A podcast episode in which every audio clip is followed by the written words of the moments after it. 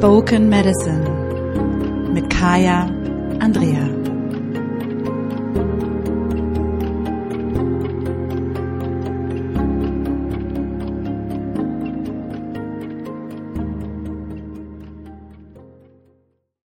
Hallo und herzlich willkommen zum Spoken Medicine Podcast.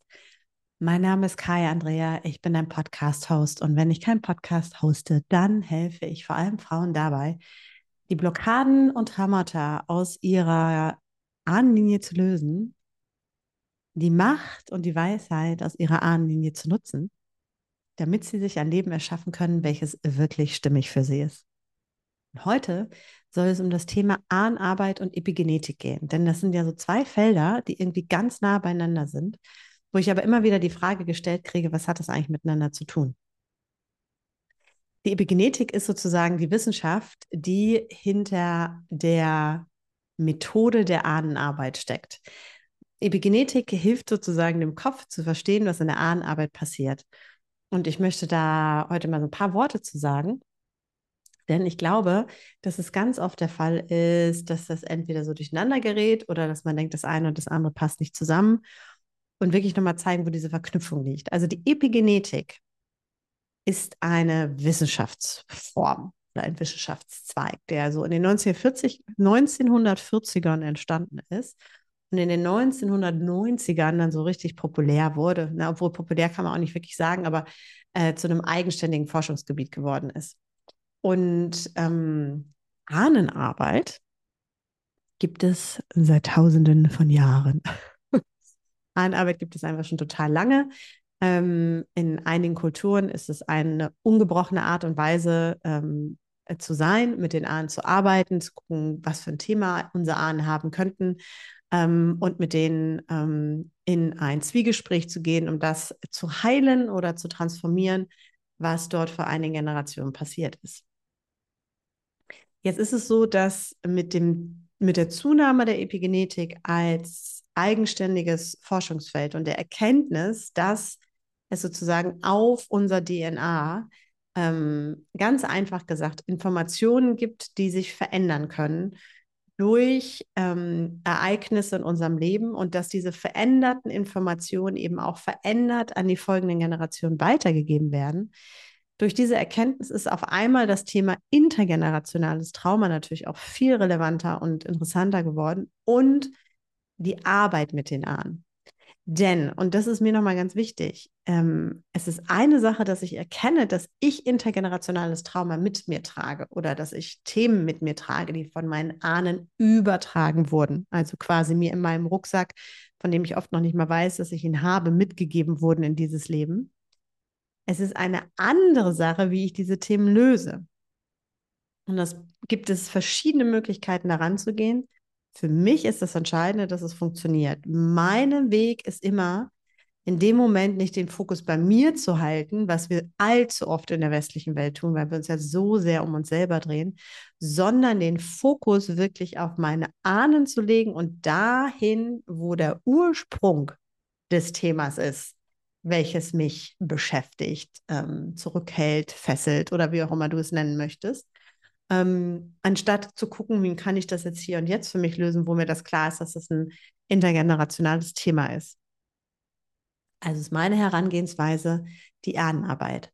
Das Interessante dabei ist, dass wir unsere Information oder dass wir die Information auf dem, auf der Epigenetik, nein, auf dem Epigenom, in der Epigenetik, also dass wir diese Informationen teilweise schnell verändern können.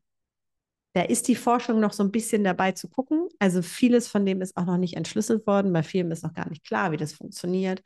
Bei vielen ähm, darf es einfach noch eine Zeit lang dauern. Ich verlasse mich da auf die, ähm, auf die Erfahrung weiser Menschen, die das einfach schon ganz lange gemacht haben. Und um wirklich zu merken, es gibt zum Beispiel äh, Studien, die sagen, selbst wenn man anfängt schon ein paar Tage stressfreier zu sein, ein paar Tage mehr zu meditieren, dass sich meine epigenomischen Informationen verändern können. Das heißt, es kann wirklich relativ schnell passieren. Das bedeutet, es, und auch da, es ist unterschiedlich von Epigenom zu Epigenom. Es ist noch ganz viel Forschung da. Nur Fakt ist, was ich immer wieder mitkriege, dass wenn wir den Ursprung finden des Themas, welches uns beschäftigt, dass die Veränderung blitzschnell passieren kann und langfristig ist. Und jetzt kann ich halt auf zwei Stellen daran gehen. Ne? Ich kann zum einen sagen, hey, ich merke, das ist ein angeprägtes Thema, also äh, es ist etwas, was epigenetisch ist auch, was nicht aus diesem Leben kommt, sondern mitgegeben wurde und kann sagen, ich merke, dass ich in bestimmten Situationen immer so schnell anfange, in Panik zu verfallen. Jetzt kann ich sagen, aha, das ist nicht meins, es ist mir mitgegeben worden und fange an, ins Meditieren zu gehen oder fange an, ähm, in eine Entspannungstechnik zu gehen, dann drehe ich mich um mich im Hier und Jetzt. Das kann super funktionieren. Damit kann ich natürlich auch die Informationen auf dem Epigenom verändern.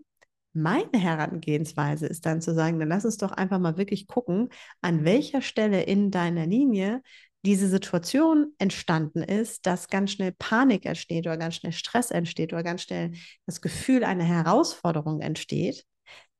Das heißt, weil für mich in meiner Welt und in der ähm, nicht wissenschaftliche Sprache nutzende Welt, das ist ja ganz wichtig, es sind ja einfach nur unterschiedliche Sprachen, die wir für die gleichen Phänomene nutzen, gehe ich davon aus, dass es eben, und das ist ja auch bei intergenerationalem Trauma so, sagt die Epigenetik auch, dass es irgendeinen Vorfahren oder eine Vorfahrin gegeben haben muss, die dieses Ursprungserlebnis gehabt hat, was dafür gesorgt hat, dass die ähm, Informationen auf ihrem Epigenom sich verändert haben und das so weitergegeben wurde bis in deine Generation. Für mich macht es viel mehr Sinn zu sagen, wir verbinden uns jetzt und spüren rein und gucken rein und finden diese Person in unserer Linie, gehen in Kommunikation mit dieser Person in unserer Linie, erkennen das Schicksal an dieser Person, lösen und transformieren den Moment, um dann an dem Ursprung der Epigenomveränderung äh, anzusetzen. Und damit verändern wir eben auch das, was im Hier und Jetzt als Information da ist. Was nicht heißt, dass wir nicht trotzdem meditieren dürfen und Stressbewältigungsübungen machen dürfen und Entspannungsübungen machen dürfen. Was ich festgestellt habe, und äh, mittlerweile mache ich das ja seit über zehn Jahren, ist, dass es viel kraftvoller ist, direkt an die Ursache zu gehen. Jetzt sagt die Wissenschaft natürlich mit der Perspektive, die sie hat, Thema Epigenetik, die sagt, im Hier und Jetzt kann ich durch meine Verhaltensveränderungen mein Epigenom verändern. Und das stimmt. Jetzt sage ich halt, und wenn du willst, machen wir den Expresskur und finden den, den Ursprung und ändern es dadurch.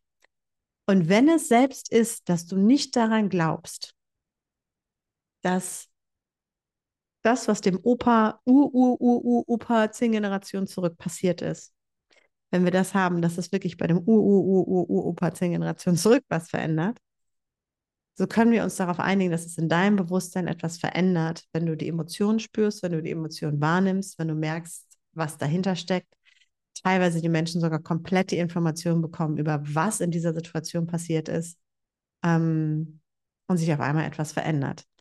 Warum sich was verändert? Also woher weiß ich, dass sich was verändert? Weil die allermeisten Menschen, 99,9 Prozent würde ich sagen, mit denen ich auch im 1 zu 1 arbeite, körperliche Reaktion haben, signifikante körperliche Reaktion haben, teilweise wirklich sagen, puh, ich brauche jetzt kurz eine Pause.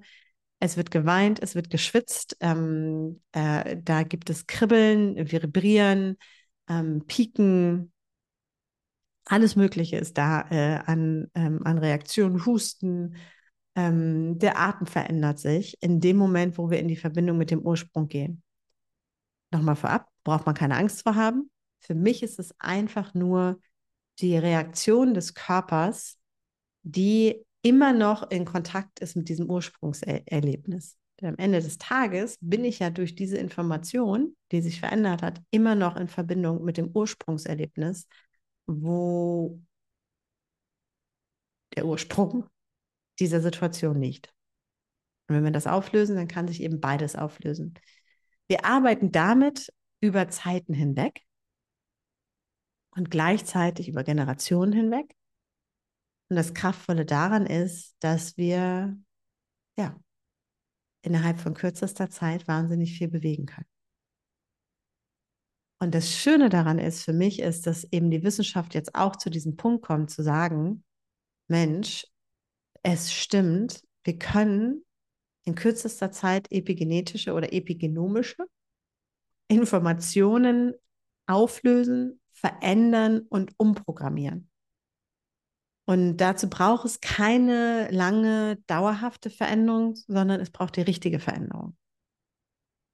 Und das ist eben das, warum ich glaube, dass es wichtig ist, dass wir in der Kommunikation bleiben zwischen Epigenetik und Ahnenheilung.